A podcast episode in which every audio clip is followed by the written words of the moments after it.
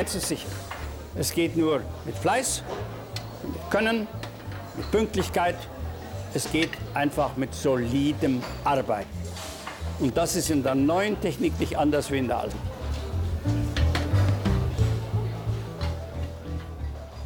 Hallo und herzlich willkommen bei einer neuen Folge des DGQ Podcasts. Heute werfen wir den Blick in das Forschungsfeld Qualität.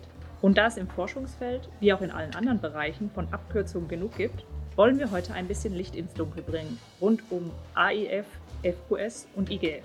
Und auch wenn Sie der Meinung sind, mit Forschung hat Ihr Arbeitsalltag wenig oder nichts zu tun, so empfehle ich Ihnen, bleiben Sie dran. Denn wir werden hören, wie nah Forschung an den konkreten Bedarfen von Unternehmen und Organisationen sein kann. Also seien Sie gespannt, wir haben auch heute wieder zwei ganz besondere Gäste mit dabei. Ich begrüße ganz herzlich in unserer Runde Jan-Frederik Kremer. Er ist Geschäftsführer des AIF InnovatorsNet. Herzlich willkommen, lieber Jan. Ja, Nathalie, vielen Dank und herzlichen Dank für die Einladung. Ich freue mich drauf. Und ich begrüße ebenso den wissenschaftlichen Geschäftsführer der FQS Forschungsgemeinschaft Qualität, Dr. Christian Kellermann-Langhagen. Herzlich willkommen auch dir, lieber Christian. Hallo und vielen Dank. Lassen wir sehen, was heute passiert. Und natürlich begrüße ich auch Sie und euch, liebe Zuhörende, recht herzlich. Mein Name ist Nathalie Rittgasser, ich bin aus dem Bereich Netzwerkmanagement bei der DGQ und jetzt geht's los. Jan, an Forschung denken Unternehmen nicht unbedingt als erstes, wenn es darum geht, Lösungen für Probleme oder Fragestellungen zu entwickeln. Wenn du jetzt mit Menschen aus der Praxis sprichst, was sind denn so vielleicht die Top 3 der Vorbehalte bezüglich der Forschungsprojekte? Ja, das ist eine gute Frage, Nathalie. Was sind so die Top 3? Was kommt immer wieder? Es kommt immer wieder das Thema, gerade bei mittelständischen Unternehmen, boah, kann ich mir das überhaupt leisten? Finanziell, aber auch in puncto von Ressourcen, ist das nicht wahnsinnig aufwendig, was Abrechnung angeht, Beantragung? Und was bringt mir ein Forschungsprojekt? Also ne, nutzt mir das auch was betriebswirtschaftlich, wo liegt der Return? Dann ist ganz oft der zweite Punkt das Thema, mit wem kann ich denn zusammen forschen? Wenn ich selber die Kapazitäten nicht habe, wo finde ich Partner? Woher weiß ich eigentlich, welche Themen sind relevant? Nicht, dass ich sozusagen umsonst Ressourcen einsetze für Themen, die mich nicht weiterbringen, weder als Unternehmen noch sozusagen in Perspektive auf neue Märkte. Ja, und last but not least ist das ganze Thema dann natürlich auch noch eine wirklich eine Frage der betriebswirtschaftlichen Risikobetrachtung. Also auch noch die Frage, was habe ich für einen zu erwartenden Return und wo finde ich gegebenenfalls auch Ansprechpartner und oder Netzwerk, was mir dabei weiterhilft, diese Punkte zu minimieren. Das sind ja schon recht harte Brocken an Vorbehalten. Verständlich, dass sich manche vielleicht da noch nicht dran wagen. Was entgegnest du denen? Ja, ich entgegne denen ganz einfach, Forschung und Entwicklung und gerade Innovation sind die entscheidenden Faktoren dafür, wenn man auch noch in fünf bis zehn Jahren am Markt einfach aktiv sein will. Das hört sich immer so abgedroschen an, aber es gibt ja keine Branche, die nicht unter einem massiven Transformationsdruck steht. Das ist diese sogenannte Trend Transition, Digitalisierung, Dekarbonisierung. Und das betrifft ja alle industriellen Branchen gleichermaßen. Und Forschung, gerade auch für den Mittelstand, ist der Weg, um innovative Lösungen, bessere Produkte, Effizienzvorteile zu erreichen, um auf den Märkten der Zukunft überhaupt noch bestehen zu können. Das zeigen ja auch alle Studien, egal ob KfW-Bericht, OECD-Studie. Die Unternehmen, die forschen und entwickeln, sind überproportional erfolgreich, haben höhere Margen und sind erfolgreicher darin, neue Märkte zu erschließen und vor allen Dingen auch zu erhalten. Gerade in einem Umfeld, was hochkompetitiv ist und was auch in der Kostenstruktur so angelegt ist, dass ich über Forschung und Entwicklung mir die entsprechenden Vorteile holen muss. Ja, und was sage ich den Unternehmen dann, wenn es zu den Vorbehalten geht? Da gibt es Lösungen für. Da gibt es Lösungen für. Jetzt schaue ich mal sozusagen virtuell hier den Christian an von der FQS. Es gibt zum Beispiel sowas wie AIF Forschungsvereinigung, die einen wesentlichen Teil diesem ganzen Klumpatsch von Beantragungen, Prozessen etc. abnehmen, die also wie so eine kleine Innovationscommunity funktionieren und ich will nicht sagen, Unternehmen an die Hand nehmen, sondern wirklich partnerschaftlich auf Augenhöhe begleiten und dafür sorgen, dass ich mich um das kümmern kann, was relevant ist, gerade im Bereich Forschung, aber nicht das, was Zeit frisst und Ressourcen und was unproduktiv ist. Christian, wie oft wurdest du denn schon gefragt, was ist eigentlich die FQS und wie erklärst du dann die Rolle? Oh Mann, also das wäre eine ziemlich große Zahl. Ich weiß gar nicht, ob ich so weit zählen kann. Ich glaube, das werde ich äh, von jedem immer gefragt, zumindest aus unserem Netzwerk das ist halt oftmals wirklich gerade im Q-Netzwerk noch nicht so richtig im Fokus, dass man hier auch über die Forschung eine ganze Menge wuppen kann. Und so eine Forschungsgemeinschaft, wie wir es sind, wir bringen halt einfach den ganz manifesten Vorteil, dass wir insbesondere bei Unternehmen, die nicht die Ressource haben, die gar keine strategische Innovation quasi machen können, ja, denen ein quasi risikofreies Mittel an die Hand zu geben, zu sagen, wir bringen euch zum Know-how. Es gibt Institutionen in Deutschland, Forschungseinrichtungen, die in allen möglichen Branchenbereichen hochqualifiziert sind, auch im Bereich der Qualität. Und das ist ein sehr, sehr großer Bereich. Und wir übernehmen die Bürokratie. Wir übernehmen die Kosten. Wir sorgen dafür, dass die Ergebnisse, und zwar möglichst nutzenstiftende Ergebnisse, das ist unser Mantra, ja, an Unternehmen transferiert werden, die den Bedarf haben. Ja. Das ist äh, sozusagen unser Alleinstellungsmerkmal. Und das Schöne ist, in den Instrumenten, die wir benutzen, da sitzt ein Bottom-up-Absatz. Da kommt man also ran und sagt, hey, das ist mein Thema, hier habe ich ein Problem. Kann mir da jemand im Forschungsbereich helfen? Das ist nicht wie bei den sogenannten Top-Down-Ansätzen, wo dann halt ein Förderer sagt, ich finde, man müsste jetzt mal das und das und das erforschen. Liebe Unternehmen, macht mal, dann bekommt ihr zwischen 20 und 60 Prozent eurer Kosten ersetzt. Sondern bei uns geht es so, wir kommen mit einem Problem daher, das muss man dann entsprechend auch gut formulieren und überzeugend darstellen, dass das wirklich eine Chance ist, Nutzen zu stiften für den Standort Deutschland. Das ist ein ganz, ganz wichtiger Punkt. Aber natürlich dann eben auch für die Unternehmen, die dieses Problem herangetragen haben. Und dann kann man eben entsprechend die Mittel bekommen, damit man von extern hochqualifiziertes Know-how und auch die Fähigkeit, sich neue Konzepte zu überlegen, einbinden kann und davon zu profitieren. Wenn ich aber kurz anschließen darf, Nathalie, das ist ein ganz, ganz wichtiger Punkt, den Christian hier herausgestellt hat. Denn viele Unternehmen haben manchmal, gerade auch mittelständische, den Eindruck, wenn wir von Forschung sprechen, wir sprechen von Raketenwissenschaft, Grundlagenforschung, mindestens sozusagen Mars Rover bis hin zu BioNTech-Impfstoff. Das ist ja gar nicht die Realität. Die Realität ist das, was der Christian beschrieben hat. Ganz konkrete Herausforderungen und Probleme. Operativ, prozessual, betriebswirtschaftlich. Also wo es ganz konkret darum geht, seine Produkte besser zu machen, Prozesse effizienter zu machen, Vorteile zu realisieren. Und zwar wirklich an ganz konkreten wirtschaftlich relevanten Bedarfen. Das ist das Interessante, auch das Interessante, was Christian für die FQS geschildert hat. Und das ist natürlich für jedes Unternehmen relevant, aber wir müssen auch einfach klar machen, Forschung ist nicht hier oben NASA-Raketenwissenschaft. Forschung ist, ihr seid ein Lackhersteller, ihr macht euren Automobillack beständiger gegen Vogelschiss. Forschung ist, ihr entwickelt eine neue Mensch-Maschine-Schnittstelle, ihr entwickelt ein Software-Tool. Forschung ist auch, ihr entwickelt euer Qualitätsmanagement weiter mit innovativen Methoden. Forschung ist, ihr macht eure Logistik sozusagen effizienter. Ne, ihr habt weniger Ausschuss, ihr habt weniger sozusagen Standzeiten von Maschinen. Das sind alles Forschungsprojekte aus der Praxis, die unmittelbar betriebswirtschaftlich relevant sind, die aber zeigen, Forschung ist so ein riesengroßer Begriff. Das, was da stattfindet, ist ganz nah, Boots on the Ground sozusagen, an der Realität der Unternehmen, an deren Problem, weil es ja von deren Problem ausgeht. Ne, es ist ja immer ausgehend von der wirtschaftlichen Relevanz, gerade bei der IGF, AIF und den Forschungsvereinigungen wie der FQS. Und das ist ein echtes Asset- und Alleinstellungsmerkmal. Und auch das ist wichtig zu betonen, weil wir bei Forschung natürlich oftmals gerade an, als Unternehmen erstmal fünf Stufen zu groß denken. Forschung hat ganz viel mit der Lebenswirklichkeit und den konkreten Problemen der Unternehmen zu tun. Und dafür gibt es entsprechend gute Instrumente, um da Lösungen zu finden. Du hast jetzt das Instrument IGF angesprochen. Was verbirgt sich hinter dieser Abkürzung? Was sind so die Rahmenbedingungen, wenn ich da mitmachen möchte? Ja, der Christian hat es gerade schon eigentlich perfekt zusammengefasst. IGF ist industrielle Gemeinschaftsforschung. Da ist die Grundgedanke bottom-up orientiert an den Bedürfnissen und Problemen der Unternehmen, gemeinschaftlich an Problemen zu forschen, die eine Relevanz haben für die Entwicklung einer ganzen Branche, eines ganzen Themas. Mit Ressourcen, die ich selber als Unternehmen nicht habe mit Netzwerken, die ich selber als Unternehmen nicht habe.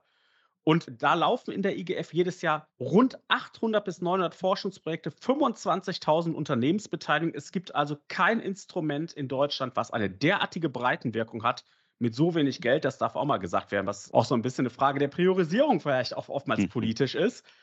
Aber das Alleinstellungsmerkmal der IGF ist von den Unternehmen getrieben, an konkreten Bedarfen ausgerichtet, gemeinschaftliche Forschung, und es ist auch klar, dass das zig Spillover-Effekte und Benefits hat, die nicht nur in den Projekten liegen. Netzwerkbildung, man findet potenziell neue Partner, Kunden, Umsetzungspartner. Man entwickelt die Projekte gemeinsam als Unternehmen weiter. Das brauche ich ja euch nicht erzählen, wie wichtig heute gerade Netzwerke sind belastbar. Jedes IGF-Projekt, wenn es gut gemacht ist, ist nochmal für sich ein Katalysator und ein kleiner Multiplikator, der sozusagen das leistet, was sonst große Projekte mit viel, viel mehr Ressourcen mühselig versuchen, künstlich aufzubauen. Und zwar, weil es getragen wird äh, an den Bedürfnissen der Unternehmen und ganz wichtig, weil es die Forschungsvereinigungen gibt, die dafür sorgen, wie Christian dargestellt hat, dass das Management gut läuft, dass der Transfer gut funktioniert und zwar mit Formaten und in dem Wording, was Unternehmen verstehen. Ne, was Unternehmen verstehen, keine Hochglanzbroschüren. Und last but not least ist es nachhaltig dadurch, weil auch in den Forschungsvereinen Qualitätsmanagement betrieben wird, Projekte in Projektketten, in Wertschöpfungsketten gedacht werden. Und das ist wirklich weltweit einmalig. Ähm, Gibt es in dieser Form nicht. Und daher ist die industrielle Gemeinschaftsforschung meines Erachtens, und das sage ich jetzt nicht, ich komme ja selber aus einer Unternehmerfamilie, sage ich jetzt nicht als AIF-Mensch, sondern eher mit der Unternehmerbrille, ist ein echtes Asset für unsere Wettbewerbsfähigkeit. Also wenn es die nicht gäbe, dann müsste man sie erfinden. Und Christian, wie läuft das denn dann konkret ab, wenn jetzt jemand einen Bedarf entdeckt und sagt, ja, das klingt doch super, Jan Kremer hat mir hier gesagt, perfekt, das will ich machen und er tritt an euch heran. Was passiert dann? Was sind die nächsten Schritte? Ja, wir haben uns wirklich bemüht, hier ähm, es für Unternehmen so absolut einfach wie möglich zu machen. Ähm, wir sind ja auch offen. Es ist nicht so, dass man jetzt DGQ-Mitglied oder FQS-Mitglied sein müsste, um bei uns mal vorbeizukommen, zu sagen, ich hätte da ein Anliegen. Man kann herkommen und sagen, liebe Geschäftsstelle, ich habe eine konkrete Frage und wir möchten dann eigentlich etwas haben, das nennen wir den Vierzeiler, also wirklich ein Projektaufriss oder ein Frageaufriss in vier Zeilen oder vier Sätzen. Ja. Wir machen aus dem Ding dann ein, das, was wir Exposé nennen, ein Projektexposé. Da machen wir dann noch so ein bisschen was Formales rein, ist aber dann auch bloß ein One-Pager. Und mit dem gehen wir dann an Forschungseinrichtungen, also universitäre Forschungseinrichtungen, welche Lehrstühle, Fraunhofer Institute oder dergleichen, und sagen, liebe Leute, ihr seid besonders qualifiziert auf diesem Gebiet. Ja, also wir wissen, wir kennen unsere Forschungslandschaft ganz gut. Das ist auch wieder so ein Plus, dass wir in der Sache dann sozusagen beisteuern. Wir geben denen diesen One-Pager und sagen, ist das was für euch? Und wenn ja, wenn ihr das tatsächlich machen wollt, wenn ihr euch berufen dazu fühlt, diese Fragestellung zu adressieren, dann schreibt uns doch bitte mal einen vierseitigen Pitch, ja, eine Skizze. Dieser Vierseiter, der kommt dann wieder zu uns. Das Unternehmen, das mit der Fragestellung am Anfang auf uns zugekommen ist, das wird dann eingebunden bei der Auswahl. Und hier sieht man schon, hier hat man so einen Benefit, denn das Unternehmen bekommt jetzt aus seinen vier Zeilen auf einmal vier Seiten mit einer Beschreibung, was ein hochqualifiziertes Forschungsinstitut zu dieser Frage per se erstmal denkt, was man machen soll. Das ist schon ein Riesenbenefit, ne? über den Tellerrand gucken und so weiter. Und dann wählen wir uns daraus einen Kandidaten halt eben aus, gegebenenfalls auch zwei, maximal drei. So, und denen sagen wir dann, okay, wunderbar, ihr schreibt jetzt mal einen Antrag für das Instrument, das wir benutzen, die industrielle Gemeinschaftsforschung. Und das tun die dann auch. Ähm, und mit diesem Antrag gehen wir dann wieder in eine Qualitätssicherungsschleife. Wir haben selber unser Expertengremium, die gucken dann drüber.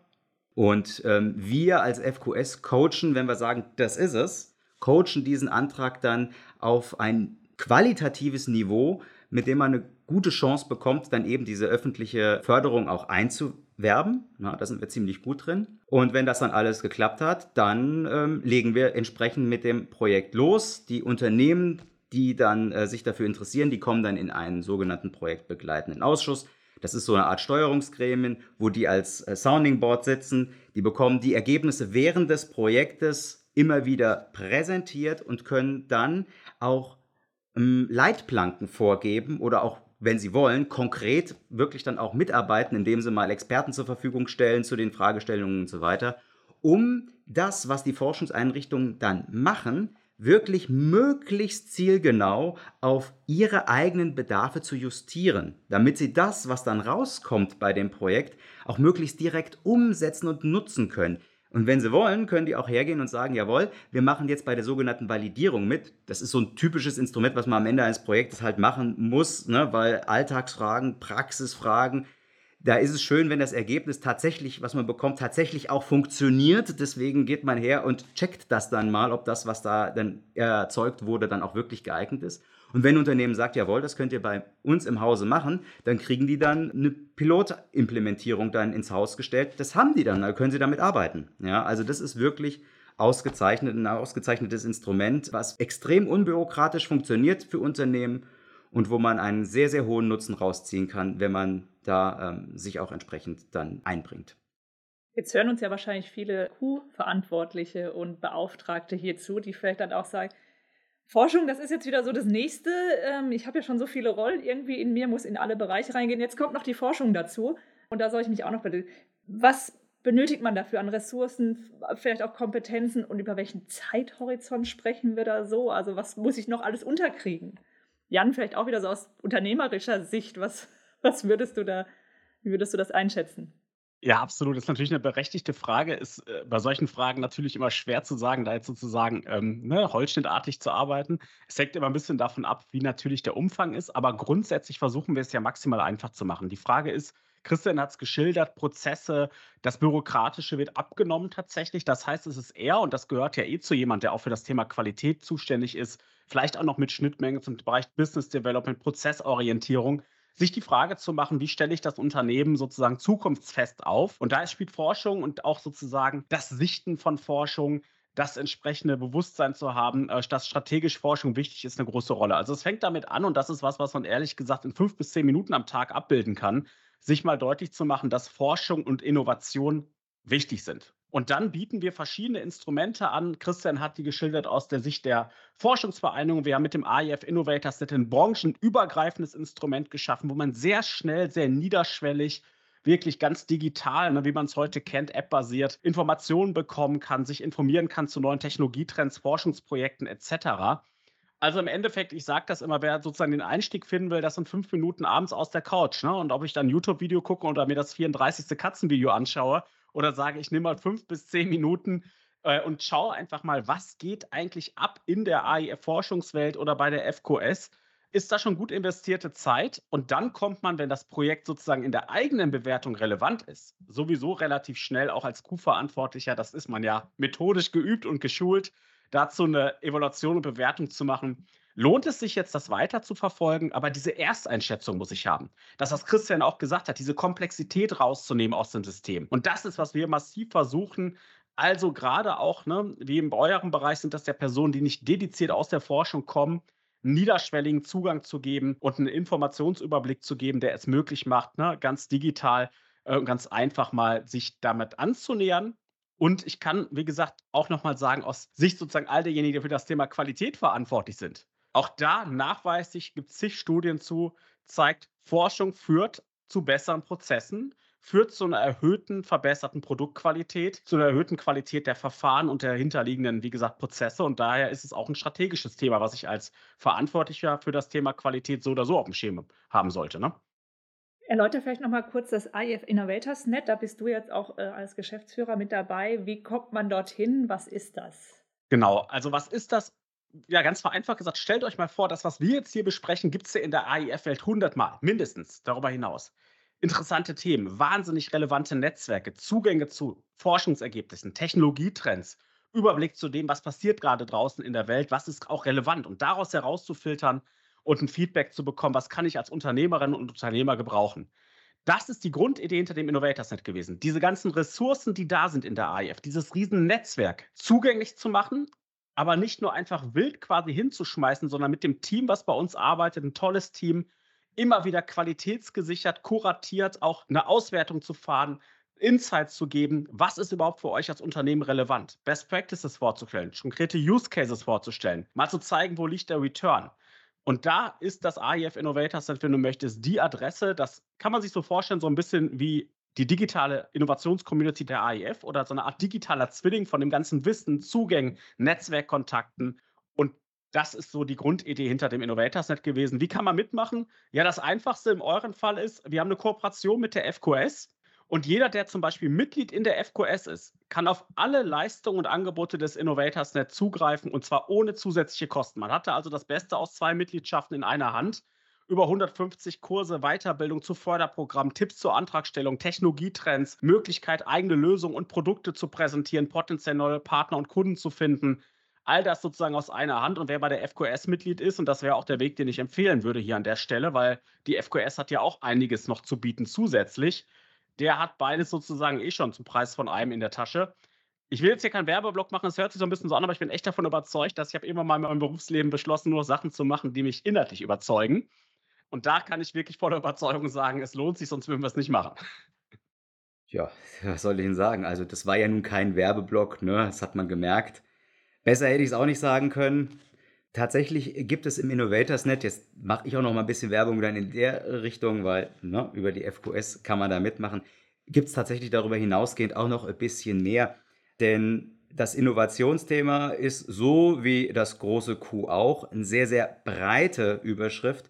Und da gibt es ganz, ganz viele Fragen, die mit solchen Themen dann irgendwie zusammenhängen. Ja? Ich sage einfach mal sowas wie Lieferkettengesetz, ja? steuerliche Fragen. Also alles solche Dinge, die auch in der Q-Abteilung irgendwie immer mal wieder so ein bisschen Schmerzen hinterlassen, wo man sagen muss, oh Mann, wo sortiere ich denn das jetzt eigentlich hin? Und letzten Endes kann es ja durchaus sein, dass ich mir auch noch mal schauen muss, okay, ich habe da ein Thema, da muss ich jetzt irgendwie Wissen in die Organisation holen. Sehr niederschwellig, auch das gibt es im InnovatorsNet. Da haben wir ähm, Ambassadors und Experts, die dann sehr, sehr häufig, ja regelmäßig Webinare oder ähnliches halten. Also das ist schon ein ganz tolles Angebot.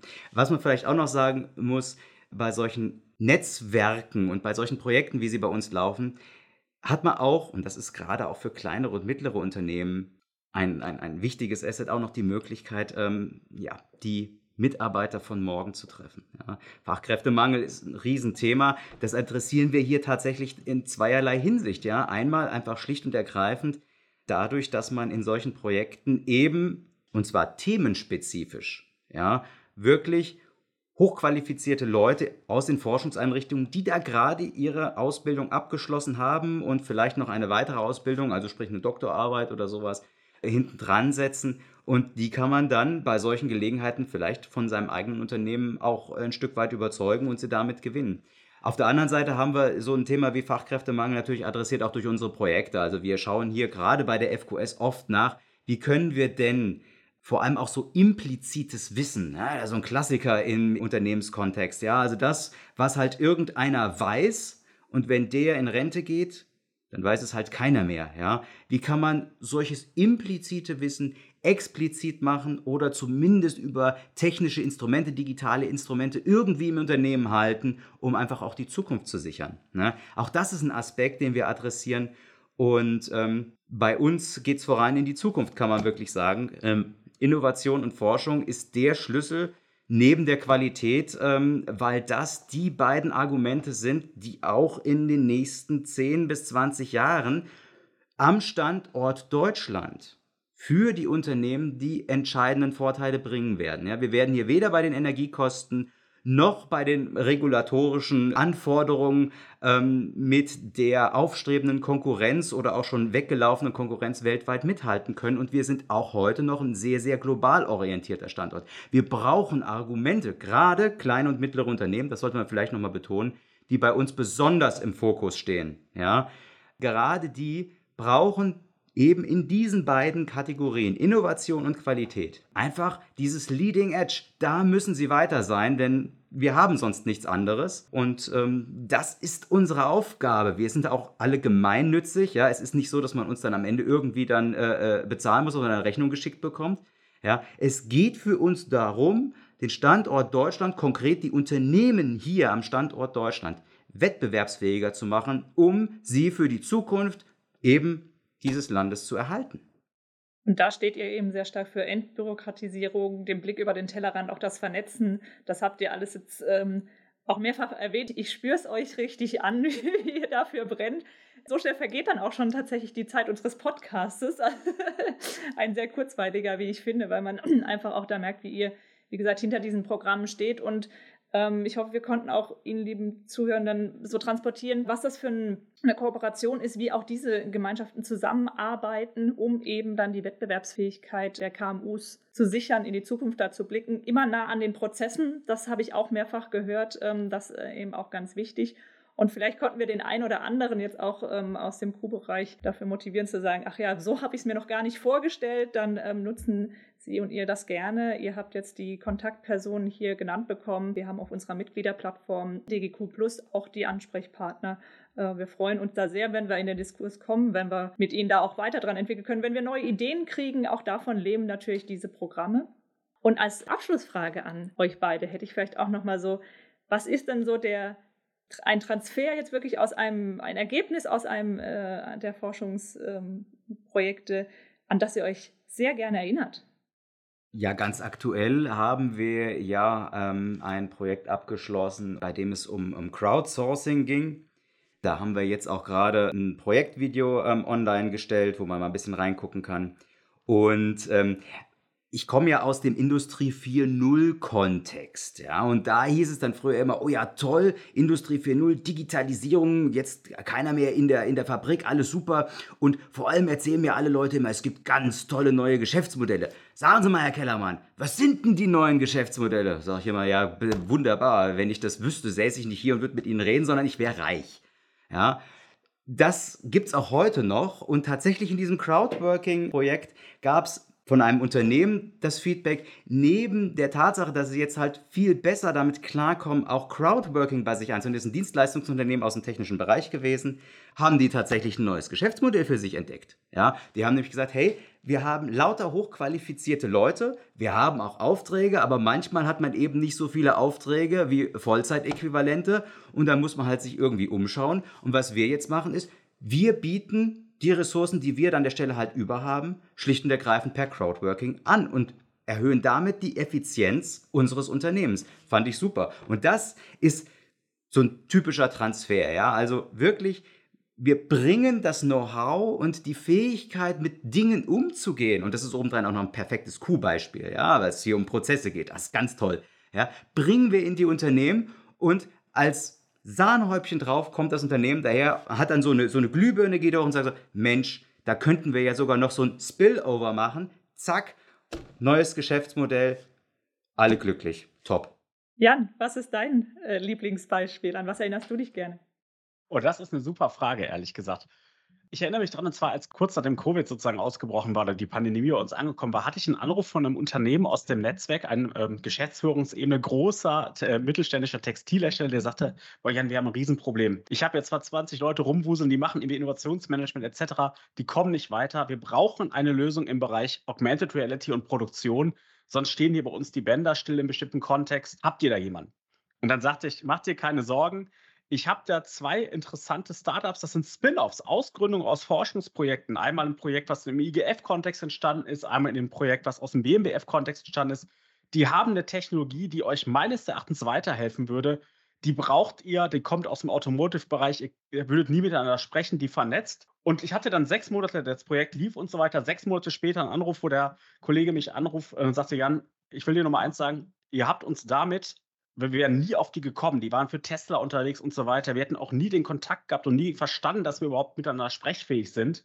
Habt ihr uns als AEF und mit dem Innovator Set 65 Millionen Euro Umsatz mal eben gesichert? Das ist da mal eine Aussage, die tut wirklich gut und zeigt, nicht nur sozusagen auf dem grünen Tisch der Forschung passiert was, sondern es hat wirklich dieses Netzwerk, diese Projekte, die haben auch eine Wirkung, die wie in diesem einen Fall irgendwann mal ein IGF-Projekt, dann ist daraus ein Unternehmen entstanden, nachgelagert, massive wirtschaftliche, volkswirtschaftliche Effekte haben die man gar nicht immer so auf den ersten Blick sieht. Und das war eines der Projekte, wo ich mich wirklich gerne dran zurückerinnere, weil es so unfassbar anfassbar war und man hat wirklich da, man sagt ja immer, was man tut, was für den Standort. Da hat man wirklich Arbeitsplätze mit gesichert und auch ein Unternehmen die Zukunft mitgesichert. Das war cool. Und deshalb sage ich immer kinderleicht und für Vorstände, wie ich immer so schön sage, wer da nicht mitmacht, ist eigentlich selber schuld, ehrlich gesagt, weil der lässt schlechtweg Geld und seine, seine Wettbewerbsfähigkeit der Zukunft liegen. Ne? Es gibt in Deutschland dieses System, es gibt diese Netzwerke der Forschungsvereinigung und ein Instrument wie die IGF. Und wer nicht mitmacht, handelt meines Erachtens, ich sage es mal in aller Deutlichkeit, unternehmerisch fahrlässig. Ne? Ja, vielen Dank.